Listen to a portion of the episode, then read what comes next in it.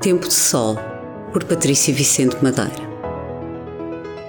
Ciente de que a sua missão era a educação da juventude, Dom Bosco tinha no seu coração a vontade inata de ir ao encontro dos mais jovens e necessitados para lhes levar o amor que também ele já tinha experienciado através da sua mãe Margarida. Seguindo a missão que lhes foi confiada, também os educadores salesianos têm um modo próprio de educar, tendo por base o sistema preventivo, tem em vista a promoção integral do homem orientado para Cristo. Por tudo isto, todas as obras salesianas são chamadas a ser para os jovens casa que acolhe, escola que educa, paróquia que evangeliza e pátio onde todos se encontram como amigos.